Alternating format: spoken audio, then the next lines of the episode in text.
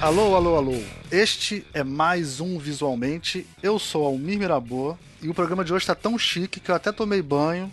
E hoje nem, hoje nem é sábado. Sábado foi ontem. Eu tomei banho dois dias seguidos. Porque eu chamei duas feras aqui para falar de metodologia de projeto. É, eu chamei a Maria Cristina Ibarra. É assim que fala, Maria Cristina? Ibarra? Sim, isso mesmo. e a Bianca Martins. É, a Maria Cristina foi minha colega de doutorado lá na, na EG, né? Vou pedir para ela falar um pouquinho dela. E a Bianca já participou de outros programas.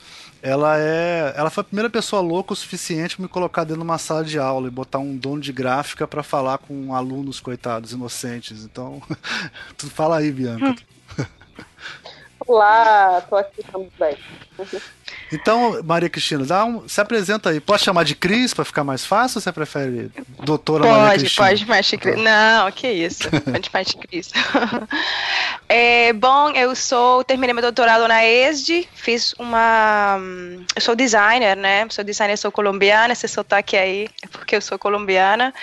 E eu estou no Brasil há oito anos, eu vim fazer meu mestrado em Belo Horizonte, fiz meu doutorado na ESD, fui fazer meu doutorado sanduíche na Dinamarca, na, no The Royal Danish Academy of Fine Arts, especificamente no Code, que é o laboratório de co-design, com o Thomas Binder, que é um dos nomes eh, importantes do design participativo, o co-design, e agora estou trabalhando como professora junta aqui em Pernambuco, no Recife, na Universidade Federal. Hum, legal. Você está dando aula de quê aí? Eu estou dando aula de metodologia de design eh, e prototipagem. Aí, ó, tudo a ver. Tudo a ver. Tudo a ver. e, Sim. E você, Bianca? Fala um pouquinho aí. Bianca já veio algumas vezes, mas dá uma lembrada aí no seu. É... Então, é... hoje eu sou professora da ESG, UERJ e da PUC Rio. É, sou designer também, formada aqui no Rio de Janeiro, né? Eu atuo aqui no Rio de Janeiro, formada pela EBA, Escola de Belas Artes da FRJ, é, fiz meu mestrado e meu doutorado na PUC Rio, né, no Laboratório Interdisciplinar de Design e Educação, no LID PUC Rio, lá com a Rita Couto. É, e conheci o Almira em outros carnavais, né, quando atuávamos juntos, dando aula numa instituição privada aqui no Rio de Janeiro. E tive, desde essa época, a experiência de trabalhar com design estratégico, né? Engraçado que esse pode ser mais um nome do que a gente vai discutir aqui, né? Sim. Que recebe vários nomes. É, então, essa é a minha experiência e eu vejo, né? Eu vejo design estratégico por todos os lugares, né? Eu, eu vejo pessoas, vejo coisas. E Sim. é assim que, que eu me aproximo desse assunto que a gente vai debater hoje. Por aí. Sim. Sim. Além da tradição que a PUC tem já, né, Bianca? Que a gente estava falando em off aqui antes. Né? Trabalho bastante. A PUC tem muito, é. A gente está até interessado em, em, em, falar sobre isso hoje, né, Almir? Sim, a legal. PUC tem digamos, um DNA né, de design e parceria e, enfim, fica muito impregnado né, nessa, nessa na, na pedagogia da PUC, digamos assim, né?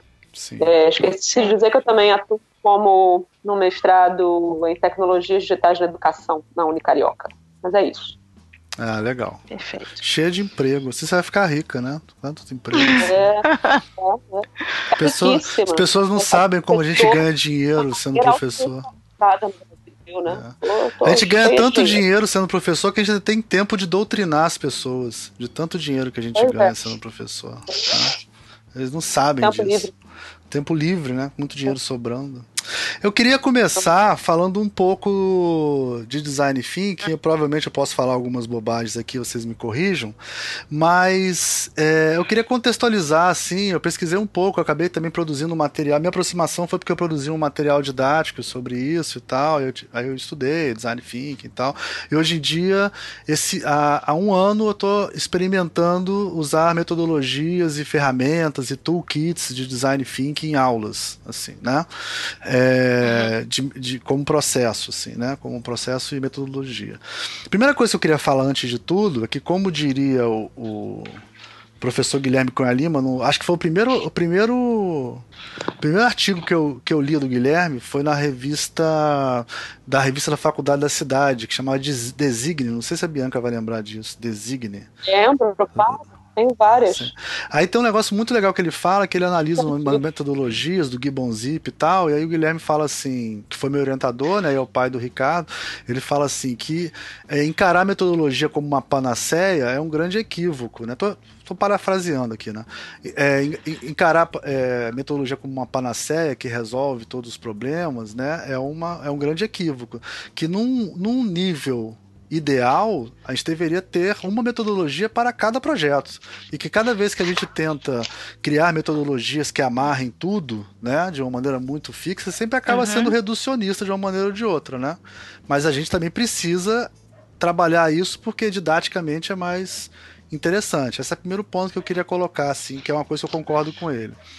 Outra coisa é que a gente pode contrapor um pouco assim, a história do design thinking, como o design thinking é encarado hoje em dia, mercadologicamente falando. Né? É, é aí vocês me corrigem se vocês discordarem de alguma coisa, assim, mas eu acho que um livro que é muito importante para começar essa ideia de encarar a forma de pensar do design é A Ciência Artificial, do Herbert Simon, né? que é um livro de 69. É um livro bem antigo. Uhum. Antes disso, a gente já tem textos do Rittel, temos textos do Nigel Cross, né, que tratam de assuntos também é, relacionados a isso.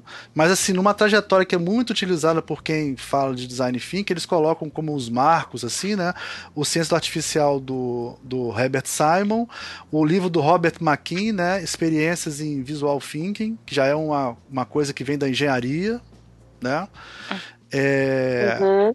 Então existe esse lado todo acadêmico do design thinking que muitas vezes não chegam nas pessoas que estão lendo os livros atuais de design thinking. Isso foi meio que pulado, é uma coisa Exato. meio estranha, né? É, e, e, esse, e esse, esses dois livros eles, se, eles foram muito importantes para um cara chamado é, Hall Fast, né, que é um professor de Stanford. Ele escreveu um livro e ele foi o primeiro cara que é um cara de administração, né? É um uhum. cara que é o primeiro cara que usou esse termo design thinking, né, de maneira específica, né, como pensamento do design, a forma de pensar do design. É... E ele, junto com o David McKinley, né, que é um colega desse do Fest, é, eles começaram a usar esse termo muito na faculdade, criaram grupos de estudo sobre isso, e esse é, Kelly, né, David Kelly, David M. Kelly, é um dos fundadores da IDO. É, a IDO é basicamente, assim, não sei se vão concordar comigo, mas é a empresa que formulou a maneira que, a, que o mercado entende design thinking hoje em dia, né? Que é uma disciplina onde você tem várias ferramentas e metodologias, né? Para estimular a criatividade, fazer as pessoas pensarem como designers, assim, né? É, então eu queria primeiro, acho que a gente podia primeiro criar esse contraponto, né, da visão acadêmica do design thinking, que tentou, tem vários grupos de estudo, tem linhas de pesquisas, que começa com Designer Ways of Knowing do Nigel Cross lá atrás, né, e, e chegou uhum. até hoje com a visão mercadológica, porque hoje em dia design thinking é uma disciplina que tem em qualquer pós de administração, tem design thinking, tem uma disciplina de design thinking, né? É, então acho que aqui o que a gente vai falar mais é dessa metodologia, né, que hoje em dia é muito popular, que tornou o design thinking uma buzzword, né, e que uhum. a gente tem ideias sobre isso. Não é isso? Vocês concordam? Falei muita besteira? Não, concordamos. É sobre esse design thinking, que, que na verdade não é minha, minha especialidade, é, mas que é utilizado é, dentro desse mundo empresarial e que abriu um caminho aí para o design, querendo ou não, né? Sim, exatamente. É. E aí, é, eu queria começar com uma frase aqui que é do talvez o autor mais influente, né, que é o Donald Norman, que apesar de não ser exatamente pesquisador de design thinking, ele escreveu um livro, né, que é, é como é que é em português? É Design, é, Designer of uh, Everyday Things, é Design do dia a dia, não é isso? Cara, as coisas, é design das coisas do dia a dia. É Design, é, design, dia design Acho que é Design do dia a dia é, em português. Acho que é Design. Dia a dia, exatamente. É, design, do dia a dia. Do dia, do dia, a dia. É, é. E ele e ele tem uma frase que é o que assim todo curso de design thinking hoje em dia fala na primeira aula, sabe como é que é, como a, a definição de design thinking. E aí eu queria contrapor um pouco isso, fazer uma provocação no final, tá? Eu vou ler aqui a frase. Ah, o, okay. no, o Norman fala assim: ó, os designers não tentam encontrar uma solução até que tenham determinado o real problema. E, mesmo nesse momento, em vez de partirem para a resolução do, desse problema, eles param para considerar um grande conjunto de possíveis soluções. Somente aí convergem para uma proposta de solução. Esse processo é chamado de design thinking.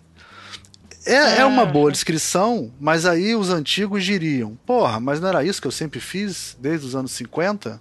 Quer dizer, eu não é. Então, o que, que é então, essa novidade toda que o Design Thinking traz? É, Bianca, começa você falando.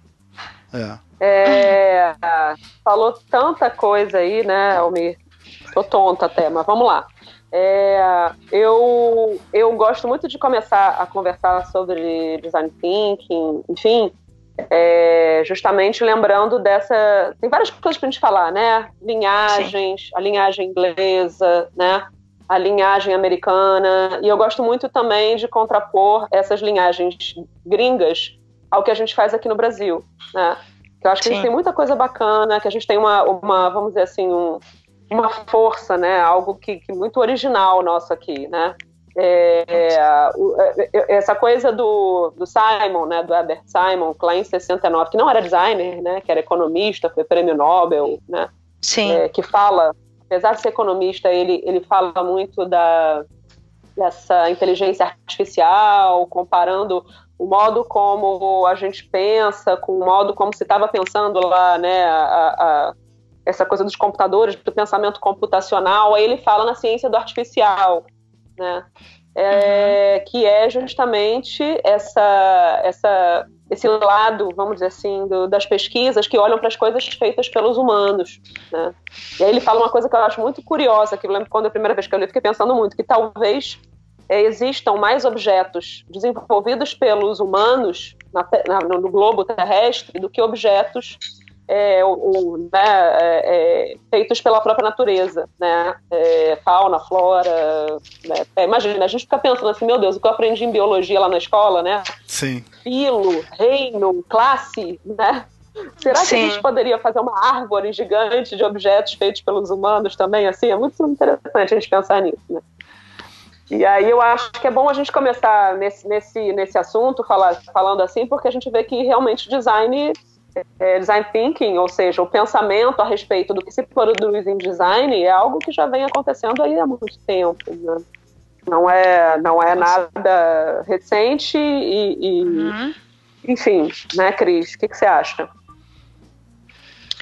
É, sim, eu acho que não é, é, realmente não é nada recente, que essa ideia de design thinking é, foi pegada pela pela IDO é, para no começo dos anos 90, né, para entrar em outras áreas, é, mas há uma, uma pesquisa em design relacionada com como as, os designers pensam é, mais antiga, né?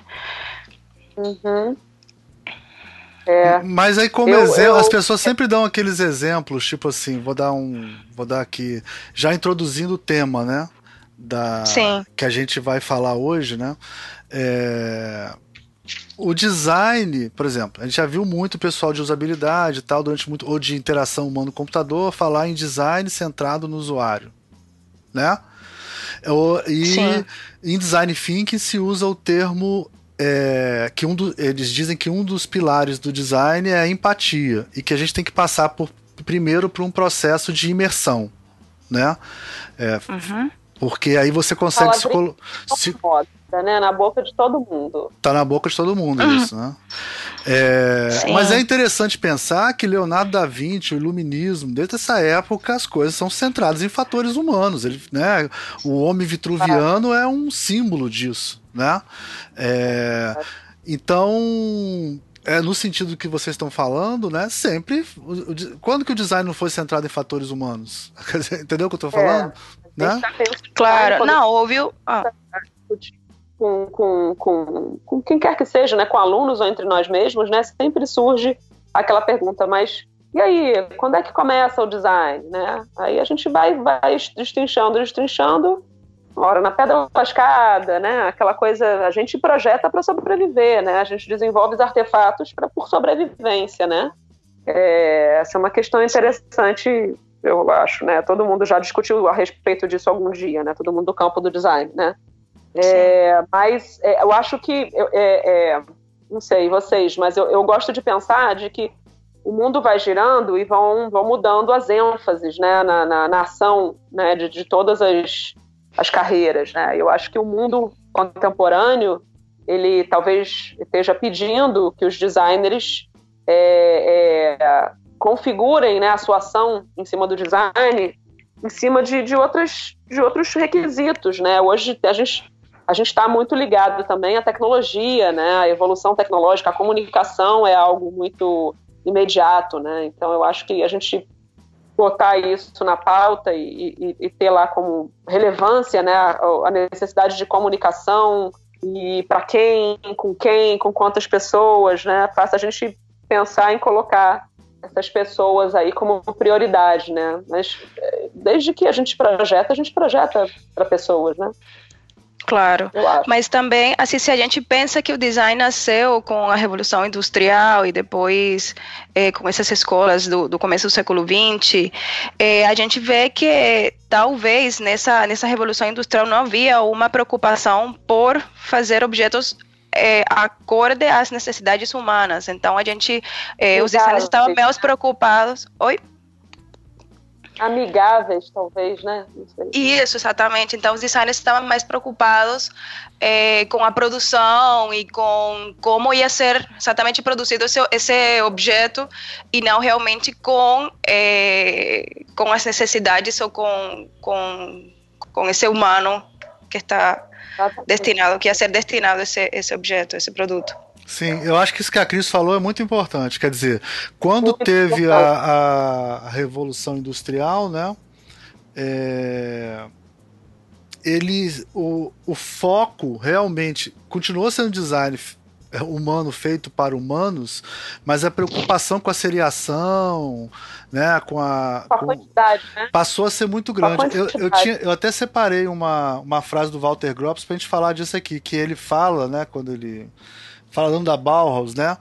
É, ele falando que a arquitetura moderna, né, tudo isso, é, se tornou necessidade. É, ela achava, né, que a necessidade de ser industrial era, era uma coisa muito imperativa, assim, né? E aí ele, ele tem essa frase que, que é bem legal que ele fala assim. É, Deixa eu pegar aqui. Ah, tá aqui, ó.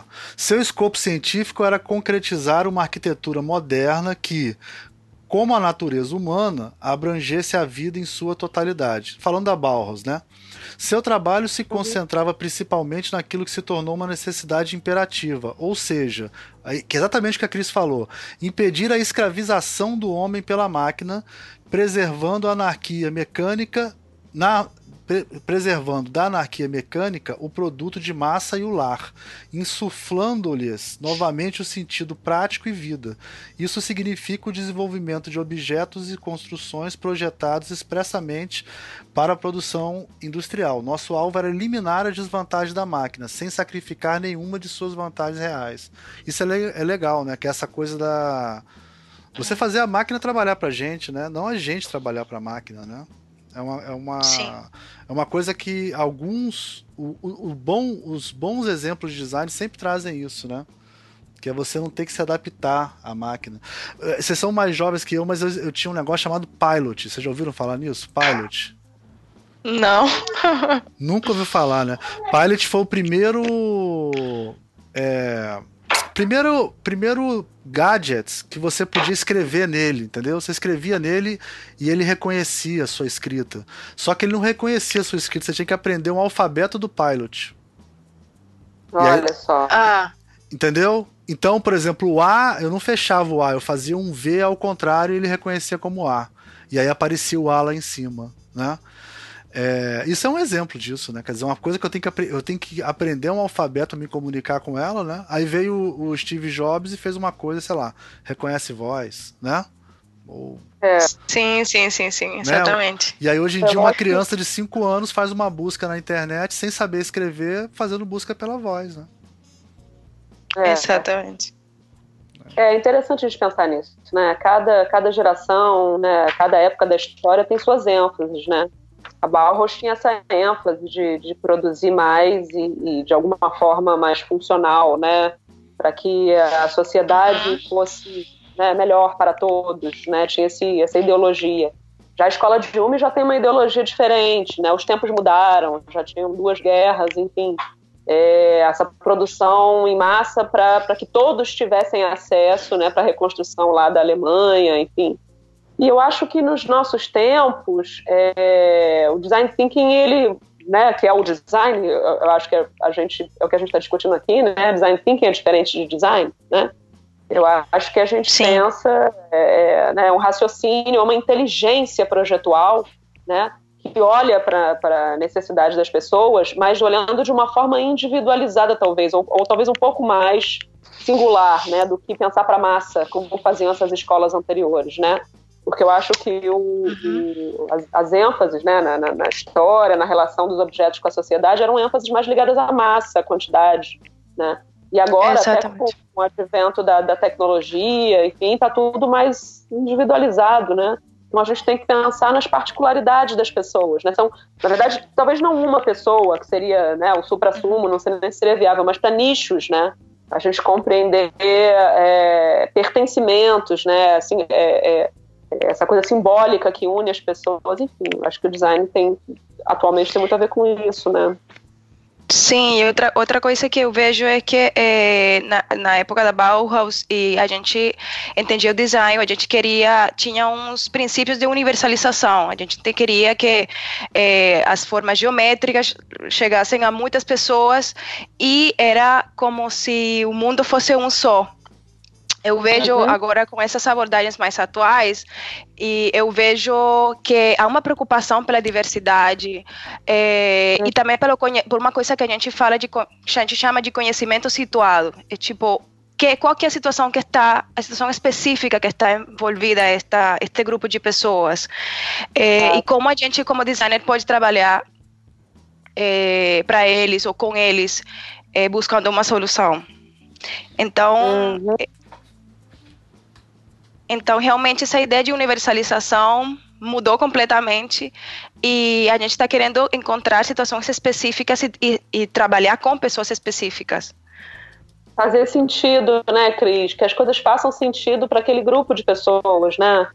E, e, e, aí, e, dessa forma também, eu acho que com essa evolução também, com a, né, com a virada que acontece ali mais ou menos final de 60, início de 70, né, aquela coisa do, dos estudos culturais, até com esse desenvolvimento do pensamento da sustentabilidade, pensamento ecológico, a desmaterialização, né, é, dos, dos, objetos, a introdução de serviços, sistemas, no sentido de talvez configurar não só é, artefatos, mas interações que não são é, a partir de coisas concretas, né, mas a partir de, de, de, serviços, né, eu acho que isso faz com que a nossa, a nossa área, né, a nossa profissão tenha que se adaptar também, né, a esses novos tempos. E aí essas, essas ferramentas, em aspas, né, esse, esse jeito de desenvolver projetos é, é, que se ficou consagrado como design thinking, tem muita gente que fala como a Almir falou, né, muita gente estando na academia, né, e aí se contrapôs também a uma ação,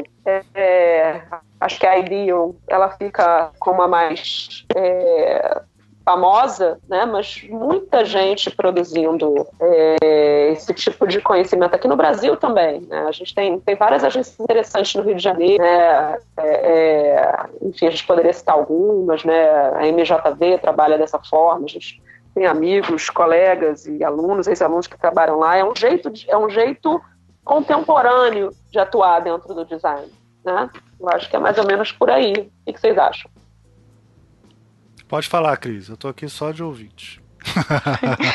Não, agora que você só falou da MJV é interessante porque, bom, se a gente pensa o design thinking como o Almir estava falando, é, a, pila, a como se diz, etapas, não sei se pode chamar assim, onde se fala de imersão, Sim. de colaboração e prototipagem, né? Essas Sim. são como as três etapas principais. É, essa parte de colaboração, é, muitos muitas pessoas que falam em design thinking se inspiraram, se têm se inspirado no participatory design, o design participativo. E eu me perguntava, o que, que pensam essas pessoas do design participativo, eh, os, os, pesquisadores mais tradicionais eh, do design participativo sobre uhum. isso? E estava lendo que realmente, bom, eles acreditam que o design thinking, é, eles admitem que, é um, que o design thinking tem uma retórica mais forte, que talvez um pouco mais clara, mas é importante lembrar que o design participa, participativo tem uma tradição que nasceu nos anos 70, 60 no, na Escandinávia e que é uma tradição de, de, pesquisa muito forte, que que a diferença do design thinking que é da IDEO, né, que que nasceu com Sim. o Tim Brown e tudo. É, então os autores são muito parecidos e a gente até pode ver que que, que que, que realmente eles utilizam os mesmos autores, mas há uma é, realmente é uma tradição do design thinking, do, do desculpa, do participatory design, que a gente não pode esquecer. É, então é importante fazer essa. essa... É, é engraçado, né, Cris, você falou agora. Eu também sempre tenho essa ideia, né, de que é, as coisas surgem em muitos lugares ao mesmo tempo. Né? É, eu acho que é uma, é uma, é uma certa assim, um estado de, de, de de coisas similares que acontecem em regiões diferentes do, do, planeta, que a gente vai migrando cada vez mais para essa globalização, né? Mas a gente tem lá na Escandinávia o design participativo, né? A gente tem alguns autores que começam a escrever sobre isso. A gente tem aqui no Rio de Janeiro, aqui no, no na PUC Rio, acho que é legal. Eu gosto sempre de falar do chão onde a gente pisa, né? A gente sempre olhando para fora. É, aqui na PUC a gente tem é, é, uma tradição muito antiga já em desenvolvimento é, de projetos que lá é, é, fala em design em parceria, né? É um jeito, eu não vou dizer nem que é um, uma metodologia, mas é um jeito de atuar no design, né? Que foi uhum. desenvolvido muito pelo, pelo, pelo Luiz Ripper, né? Que é um pesquisador já antigo, né? Lá da PUC já está aposentando pela Rita Couto, né? Lá no laboratório também de é, no LIDS, né? Laboratório Interdisciplinar de Design e Educação, enfim, outros professores vários que atuam na, na, na graduação, até é, colocando mais em prática ainda essa metodologia, que vem muito também da permacultura. A gente tem o Daniel Malaguti, né, lá no Design e Sustentabilidade. Não, então é, fala o que, que, é perma, permacultura aí, que eu não entendi. O que é permacultura? Fala aí. Explica para o ouvinte. Permacultura, aliás, acho que isso pode render um programa muito legal, Almir, um dia, né? É, inclusive, permacultura ela tem uma, um viés muito é, é, no design mesmo. Permacultura é um, é um é, é, sustentabilidade, são ações, na verdade é, é, é, um pensamento bastante complexo até, uma metodologia, um jeito de ver a vida complexo, são vários passos para que um dia a gente para que a gente pudesse viver num planeta mais sustentável, né?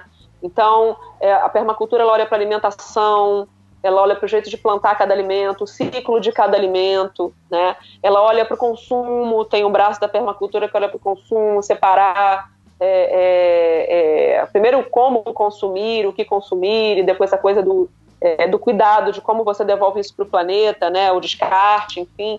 São vários passos de ações para que um dia a gente consiga viver num planeta mais sustentável. E a permacultura, ela tem um, um, um chamado forte para o design. Né? O design é uma, uma, vamos dizer assim, uma área de conhecimentos fundamental para que um dia a permacultura... É uma utopia. A permacultura, na verdade, ela fala de uma de uma utopia, né, de, de, de, mundo, uma visão de mundo, né, e é muito falada lá nesse projeto de sustentabilidade que a gente tem lá na PUC, é um é o último projeto avançado que os alunos da graduação fazem, depois eles vão fazer o pré-projeto final e o projeto final, na graduação de design da PUC Rio. É, mas esse design é, é, em parceria, é, que não exatamente é permacultura, né, mas o design em parceria é um, é um eu, eu, eu, vou, eu vou dizer que é uma postura diante do design, né? É um jeito de você pensar é, que é, é, não é viável você desenvolver nenhum projeto se você não estiver agindo com, junto, ao lado né, do sujeito que vai receber esse, esse, é, é, essa, essa solução, digamos assim, né? Que é preciso fazer juntamente, porque para a gente entender de fato qual é a necessidade dele, a gente precisa estar tá ao lado dele. É a coisa da empatia, que eu acho, né? É, uhum. Tentar enxergar a partir dos olhos dessa pessoa, né? Pisar onde o pé dela pisa, né? Para que a gente consiga ser mais eficiente, efetivo, coerente na nossa solução. Isso é o design em parceria praticado lá na PUC Rio, que começa desde a década de 80. Né?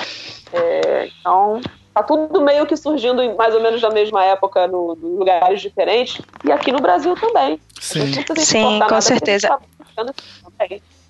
eu gostaria, gente, de, de, de, exaltar no seu trabalho do LADA, que foi que é um laboratório de antropologia é, que está na ESD e que foi onde eu fiz, com, coordenado pela Zoe Anastasakis e Bárbara Saniek, que foi onde eu, eu participei no meu doutorado.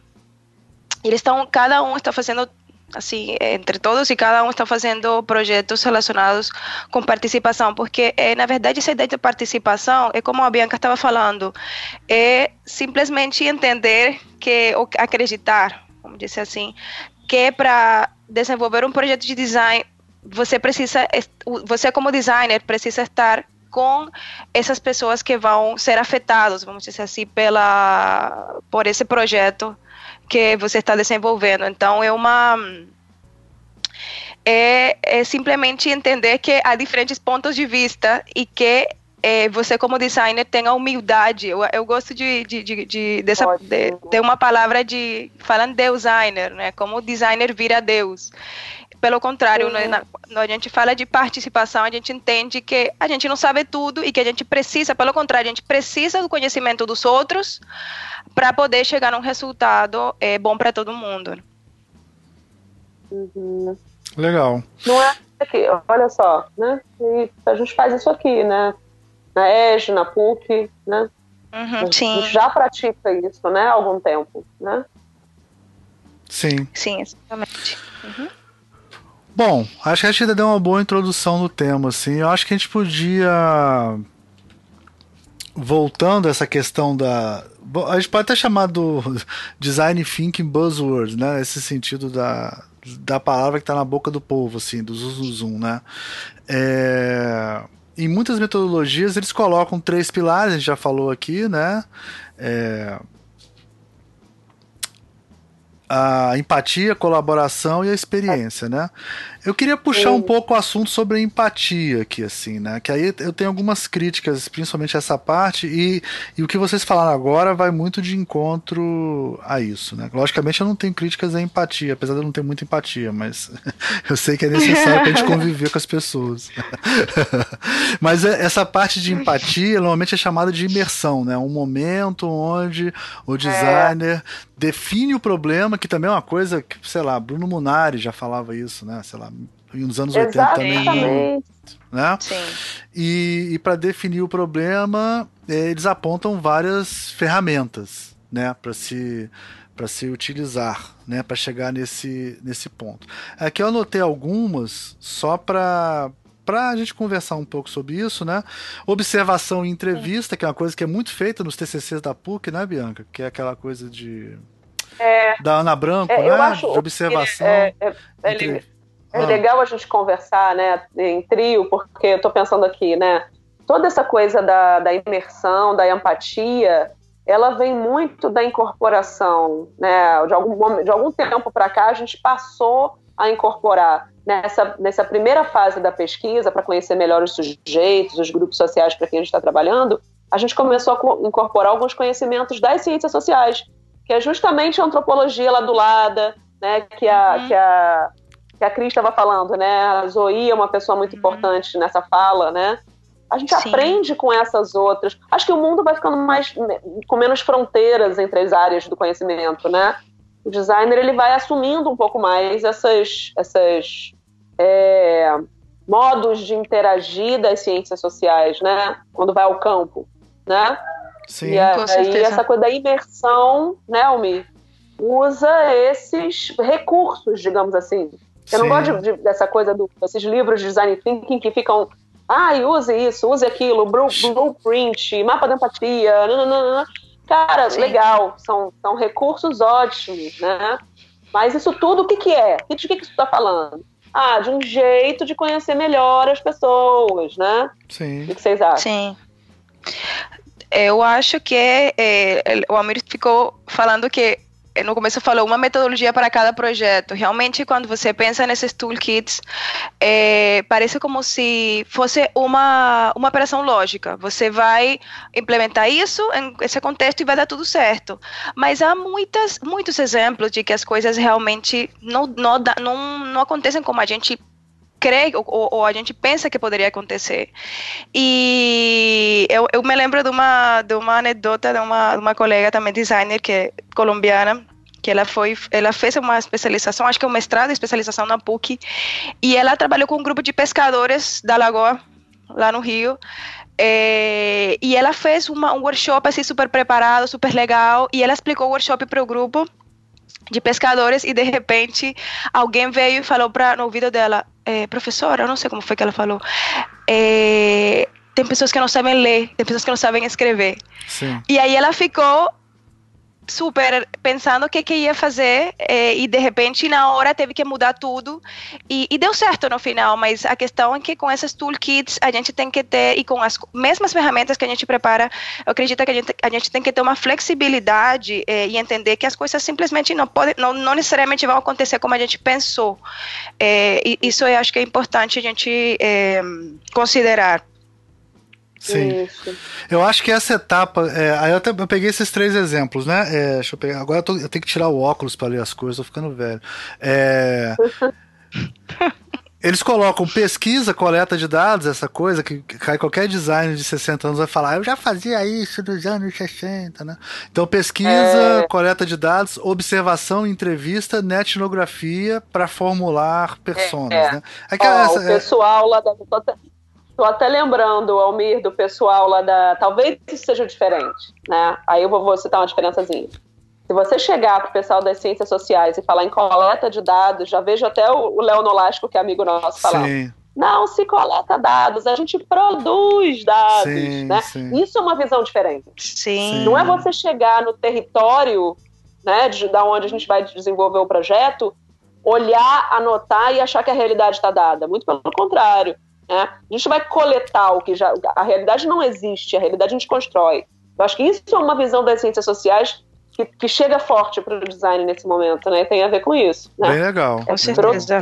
junto hum. com as pessoas. Sim. É. Então Sim. a gente pode dizer, então, de certa maneira, que esse processo de empatia, ele, ele na, hoje em dia, nessa visão mais holística e mais é, contemporânea que vocês estão trazendo, ela, ele quase que forma um, uma interseção com a, com a cocriação, né, ou a, ou a, colaboração, né? Quer dizer, se você está colaborando com pessoas que são atingidas pelo, pelo objeto que você está produzindo, né, você está ao mesmo tempo gerando, gerando criando empatia, né, entendendo melhor o contexto da pessoa e ao mesmo tempo está co-criando com essa pessoa, né? Ou não? Eu acho que é muito do que a Cris falou, essa coisa da, de você ser humilde, né? Não é o designer, né, Cris? Você, sim, sim, você sim. é qual o sujeito que vai receber a nossa, né, a solução criada em parceria, ele é coautor da solução. Mas a, a Exatamente. Cris... que eu acho bem Uma... diferente. Fala, Cris, fala que você bufou na hora que Não, eu falei, eu... você fala o que você acha. Sim. Não, eu acho que realmente podem ser momentos diferentes, assim, um primeiro momento de imersão e outro, outro momento de cocriação, de co-design.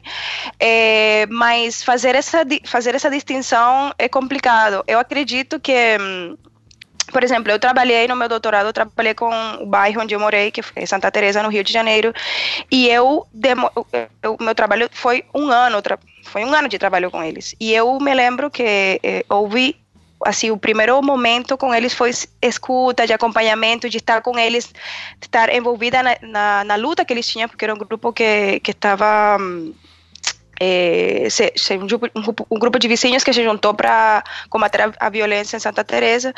E depois foi que eu consegui fazer alguma coisa de, de, de cooperação com eles que na verdade no final não deu certo por várias razões mas é, esse, esse primeiro momento de imersão de, de, de eu acho que tem é muito importante que o designer ou pesquisador é, escute. E escute e também fique olhando e se coloque no lugar das outras pessoas. Eu acho que empatia é isso, é ver através dos olhos dos outros, é tentar se colocar no lugar do outro. E eu, eu no meu caso, vivendo o que as outras pessoas estão vivendo, porque é, é, a violência eu estava experimentando na pele. Então, é, empatia está relacionado com isso, com você é, ir lá e se colocar no lugar do outro. Sim. Mas aí como é que você separa isso? Que isso também é uma questão, né? Por exemplo, você está fazendo. Isso foi uma coisa que, que eu passei no meu mestrado, por exemplo. Eu fiz um trabalho sobre gráficos, né? Então, é, muita coisa que está ali. Como é que você. A minha pergunta basicamente é o seguinte: como que você, num processo, no caso do seu doutorado, né, está vivendo né? Vivenciando. Então você, de certa maneira, você fazia parte do seu objeto de estudo. Como é que você separa isso num processo de imersão? Separa o que? O processo de Você imersão? do objeto de estudo se você está vivendo na mesma, na mesmo contexto, na mesma realidade. Como é que você faz? Ah, bom, essa é uma, essa é uma pergunta. Não, é, realmente não tem como separar. Eu me, não tem como separar. Eu não, não sei. É, Se você pegar metodologias não. científicas clássicas, dirão que tem que separar, né? Ah, Por sim, isso que chama claro, objeto. Largue isso, isso Almir, abandone isso. Não, eu tô fazendo o contraponto eu acho, aqui. Eu acho que isso é, isso é ótimo, é, é o ponto mais interessante para gente discutir, né? Eu acho que esse design contemporâneo, por se aproximar cada vez mais das ciências sociais, incorporar esses jeitos, essas posturas de pesquisa, a gente está se distanciando. Vou falar aqui uma coisa bem polêmica. Eu tenho amigos que, que, que podem entrar em, em rota de colisão rápida comigo aqui. Mas eu acredito que a gente está abandonando cada vez mais a, a, a, ciência clássica, método científico. A gente não acredita em verdades, né? O método científico ele busca hipóteses para comprovar ou refutar, enfim. A gente não quer buscar hipóteses, a gente quer fazer sentido, né? Acho que o uhum. design contemporâneo ele sentido para as pessoas e, e, e, a mistura, é, eu acho muito legal o Alan Findelli, né? O Alan Findelli ele fala de ciência implicada, né? Ele fala de ciência envolvida, ciência implicada, não é ciência aplicada, é ciência implicada, né? Implicada, desculpa, uhum. né? Então, é, é, a gente não, não, não, tem, não tem problema nenhum a gente se confundir com o objeto, porque cada um lê o objeto de uma forma. Um objeto para uhum. mim, a gente pode estar olhando para a mesma comunidade. Para mim, ela pode ter um viés diferente do da Cris, diferente do seu, Almir. Né? Eu acho que é uma linha, eu acho que é uma linha de pesquisa que não é, não parte dos mesmos pressupostos da linha da, da, do método científico, não. Sim, sim, sim. Eu, eu concordo, realmente. É, tem uma, um antropólogo que foi apresentado para minha orientadora, Zoe, tenho que dar os créditos a ela, mas que eu, que eu leio que eu já li muito, chama Tim Ingold, e ele, e ele realmente, ele se pergunta aí, bom, não, agora não sei qual que, que é o pensamento dele, qual é o pensamento meu, mas é, realmente essa ideia de que há um objeto de estudo é uma coisa que a gente tem que questionar, porque a gente também termina sendo objeto. Sim. Então, fazer essa diferença entre sujeito e objeto não faz muito sentido quando a gente também é transformado fazendo nossos próprios trabalhos. É, então, eu não, eu era não consegue distinguir isso, né? Sim, e eu, eu, por exemplo, especificamente no, no meu trabalho de campo, com esse grupo de pessoas que eu estava trabalhando, eu era designer, eu era pesquisadora, eu era moradora de, daquele bairro, é, era todo, era três coisas ao mesmo tempo, é difícil você separar. Normalmente a gente está acostumado e nossa tradição racionalista é, nos obriga a tentar dizer, não, as coisas têm que ser objetivas, e aqui tudo é razão, não é emoção, você tem que escrever um texto acadêmico que separe, é, que não tenha emoções, mas isso na vida real não é assim. Como a gente separa isso? É. Como a gente separa nossa vida profissional da nossa vida Sim. pessoal?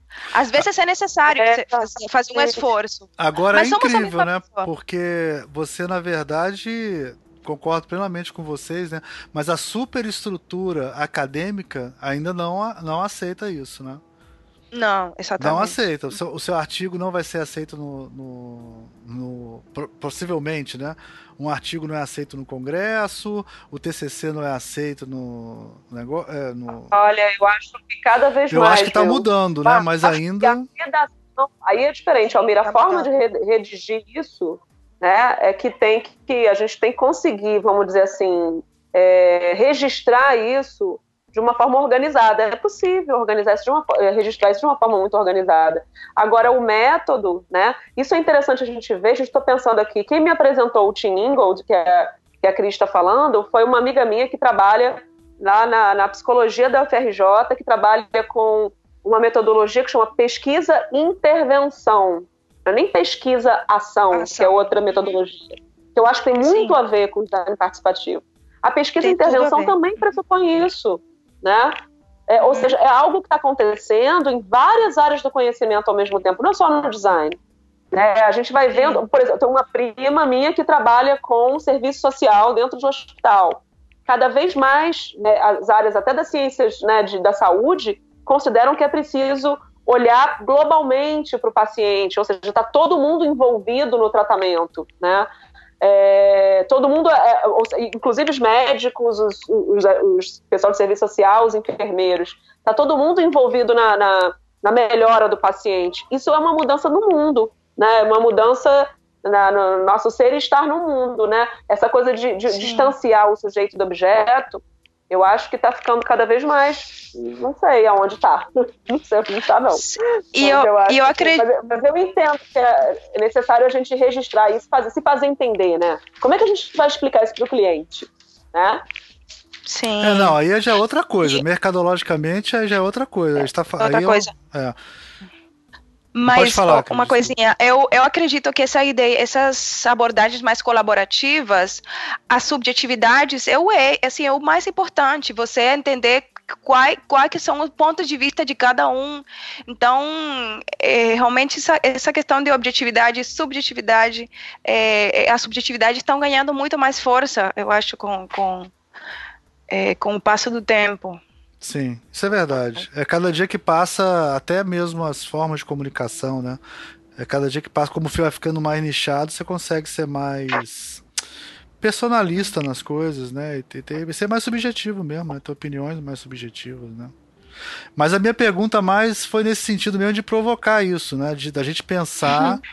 Que. É, eu, eu, o, seu, o seu caso foi exatamente igual ao meu. Eu faço sempre trabalho sobre produção gráfica, né? Então, não tem como não me colocar no trabalho o tempo todo, né? Quando o cara. Claro. As, eu estudo pessoas que têm os mesmos interesses que eu, né? Eu não estudo um vaso né? Sei lá, grego.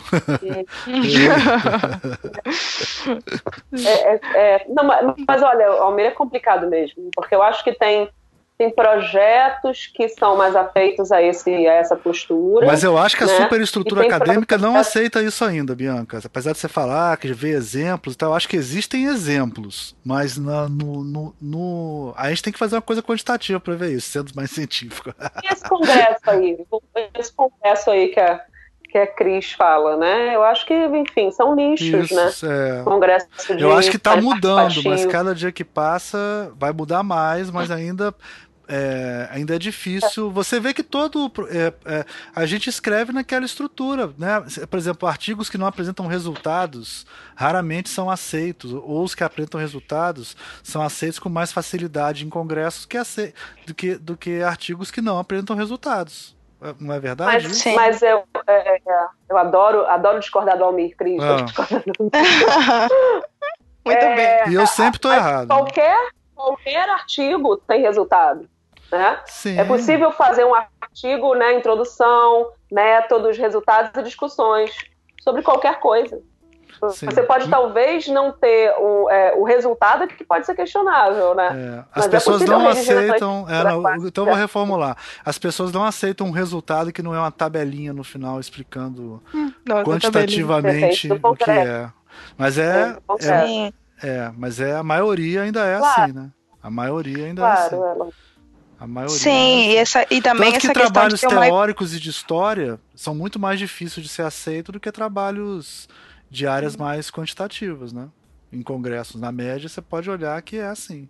Tem inclusive mais é, número de apresentação, né? É muito maior em algumas áreas do que em outras, né? É bem claro. Você isso. sabe que eu estou pensando muito tô falando em design, né? tô falando em design, não tô falando em outras áreas. Educação é diferente. Não, é. mas tipo, na educação, quando eu faço trabalho de design com, com professores, né, que é o que eu tenho feito, é, a discussão é sempre uma discussão mesmo. É muito difícil a gente transformar isso numa tabelinha.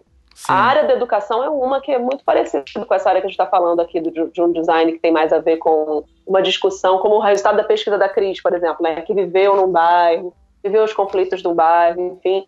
No resultado final, eu imagino que é uma discussão, não é um, ah, consegui fazer isso, ou fiz aquilo, né? Estatisticamente. Sim, sim, ah. sim, estatisticamente, é, nada disso, sim, sim, é. sim, sim. E também, é, também sabe, essa coisa do, de comprovar hipóteses. Muitas, muitos dos. Sim. Tem escolas muito mais racionalistas ou não sei como dizer chamar que realmente tem que você tem que comprovar uma hipótese na hora. Mas simplesmente gente é, às vezes a gente tem um objetivo e no meio do caminho muda completamente para outro e não necessariamente tem que chegar numa numa num, numa comprovação de uma coisa que você pensou no começo. É, Sim, mas eu espero que isso a imprevisibilidade, né, a incerteza da vida, né? O Bauman Sim, já exatamente, exatamente, é, exatamente. A certeza é a nossa condição. Né? A certeza exatamente. é uma doença. É. Né? Quem Mas quer isso... Certo, bom, é, é, coisa, é, é, é para não desviar muito do assunto, mas isso tem a ver com a refutabilidade, né? Então, é, então é toda uma tradição científica que não está funcionando mais. Né? Algo que não é, é. refutável é. não é ciência. Né? Então, é, é toda uma tradição Exato. científica, um tipo de pensamento materialista, é, racionalista, funcionalista, que não serve mais para o mundo de hoje, na verdade. Né? Exatamente. E daí vem a questão do design thinking. Design thinking é uma, um jeito de atuar considerando essas mudanças no mundo, no pensamento, né? na relação do sujeito com o objeto, ou não. Sim. Né? Sim. Agora, é, já que voltou para o design thinking, essa coisa, essa, voltando para a coisa da imersão, assim, né? É, vocês, uhum. na metodologia que vocês praticam com os alunos de vocês em sala de aula, a Bianca eu imagino que já deva ter feito, inclusive especificamente, né, com esse nome, imersão e tal, né? Mas qual a correlação com as metodologias de projeto que vocês utilizam, dando TCC ou projeto em geral, com essa, com essa abordagem da imersão, de que tem um momento onde você tem que criar empatia com os usuários, tem que fazer algo centrado no usuário e, e, e, e por isso tem esse processo de imersão. Vocês utilizam isso na prática, na vida real? Ou é, isso é mais discurso do design thinking? Como pode falar, pode falar, Cris.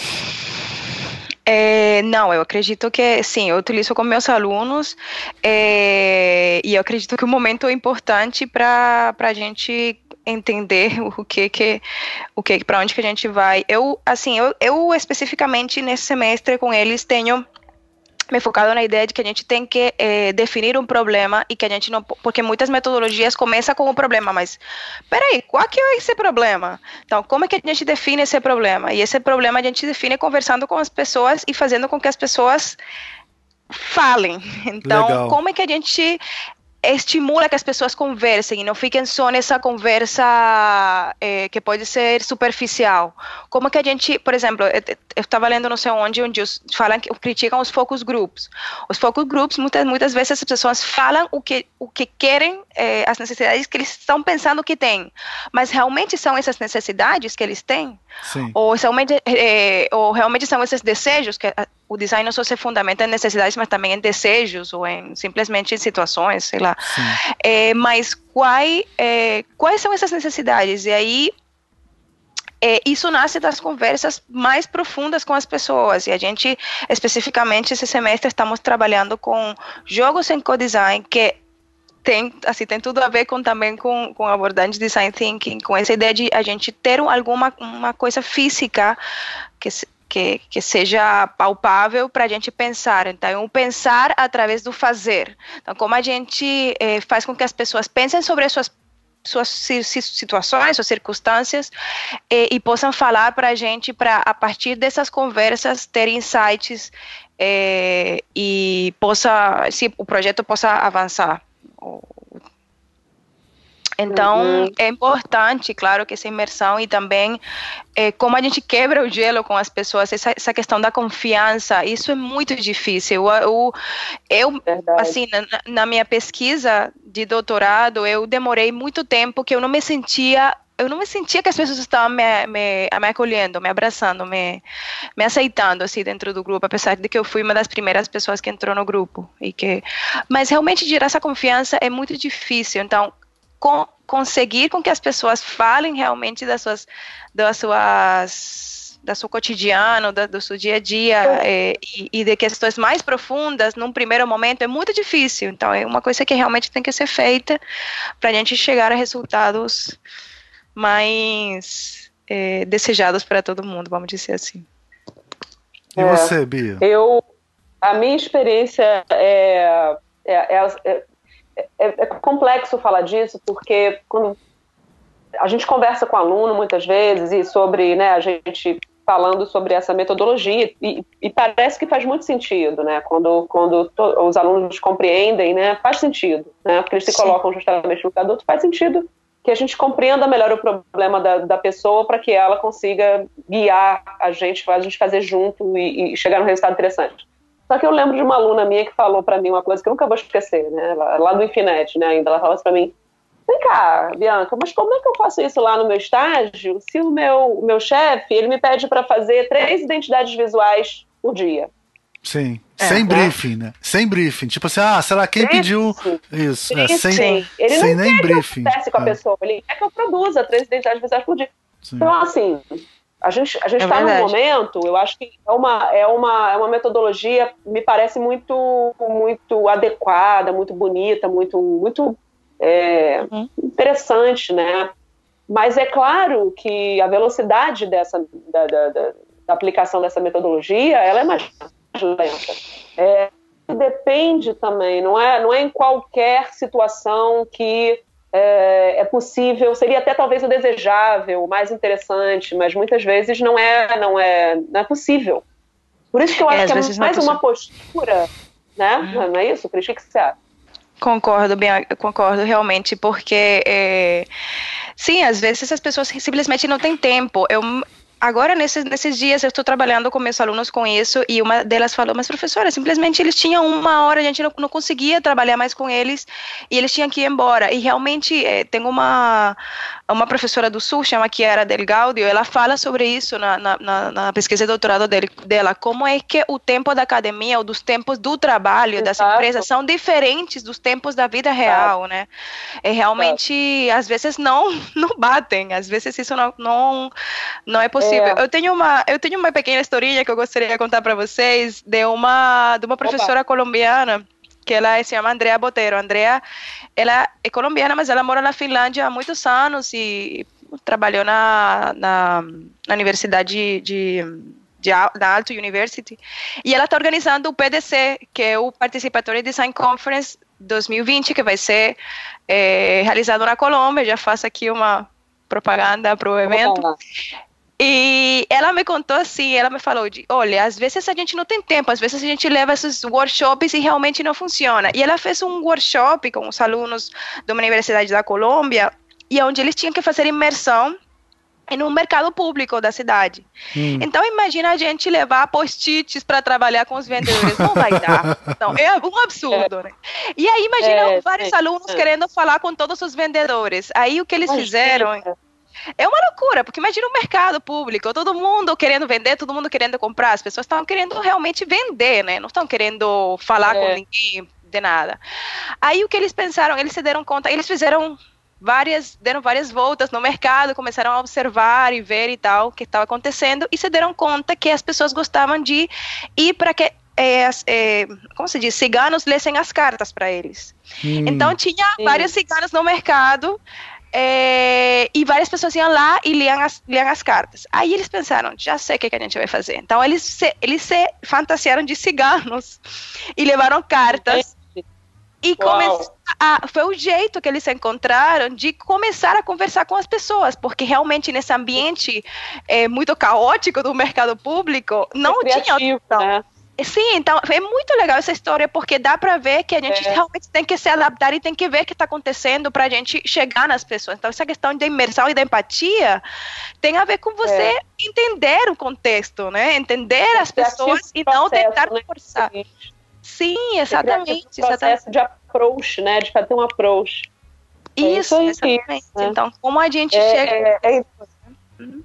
É, eu estou pensando aqui, é interessante a gente pensar nisso e ao mesmo tempo contrapor com a Ideal, né, que é uma empresa de mercado, ou outras aqui no Brasil também que trabalham com isso.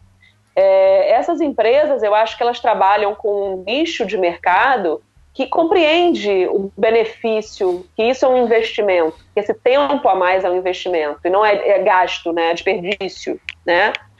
Porque, mas eu acho que no mercado isso ainda é uma grande é, é, é minoria, eu acho.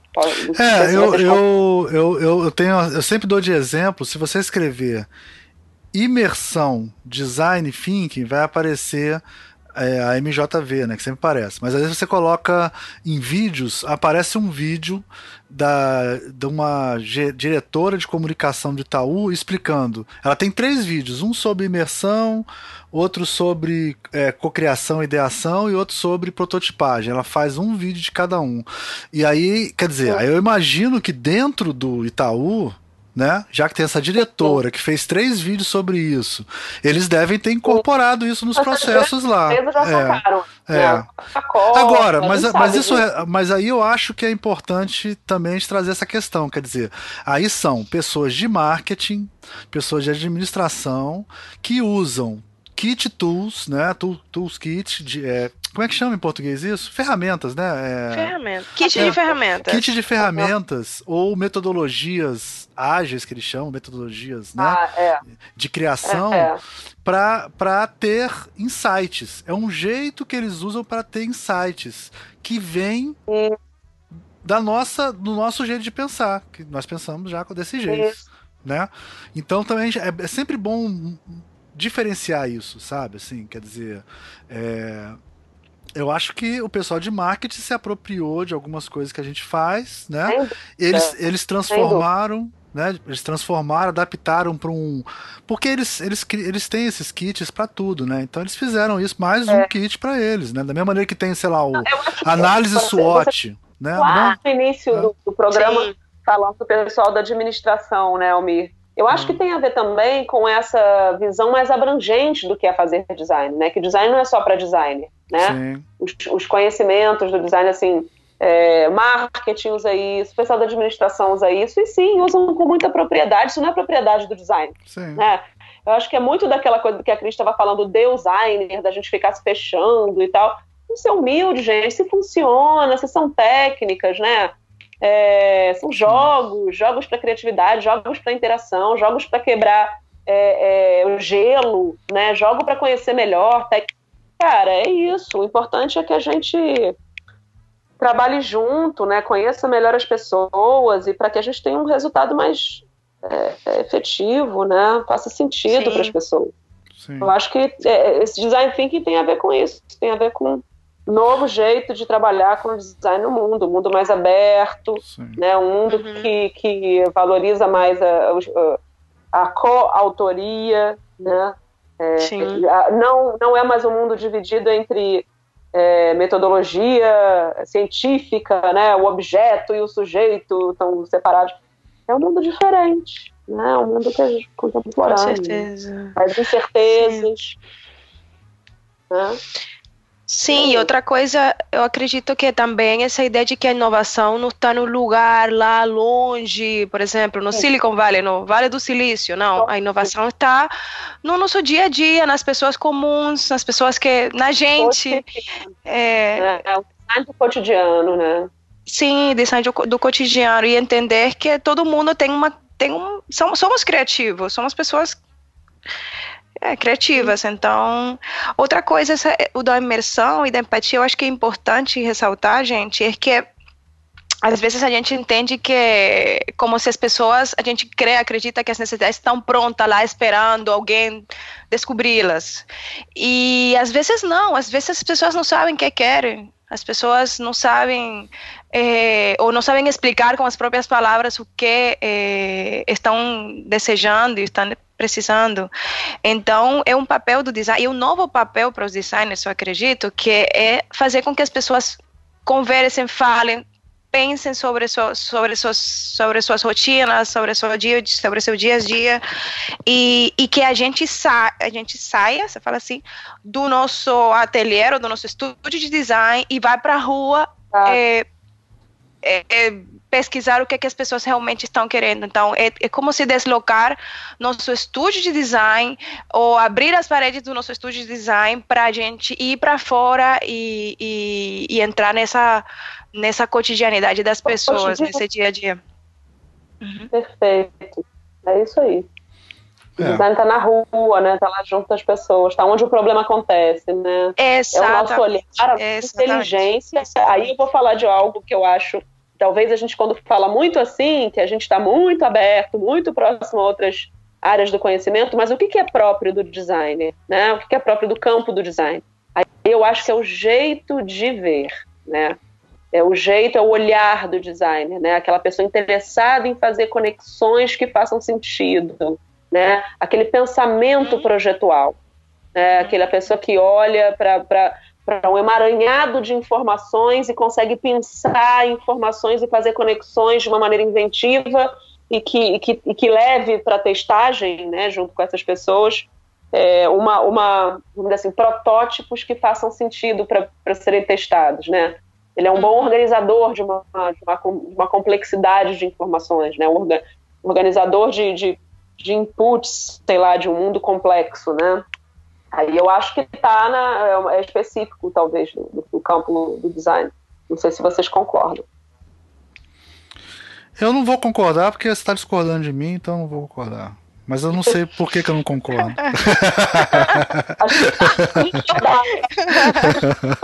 Sacanagem.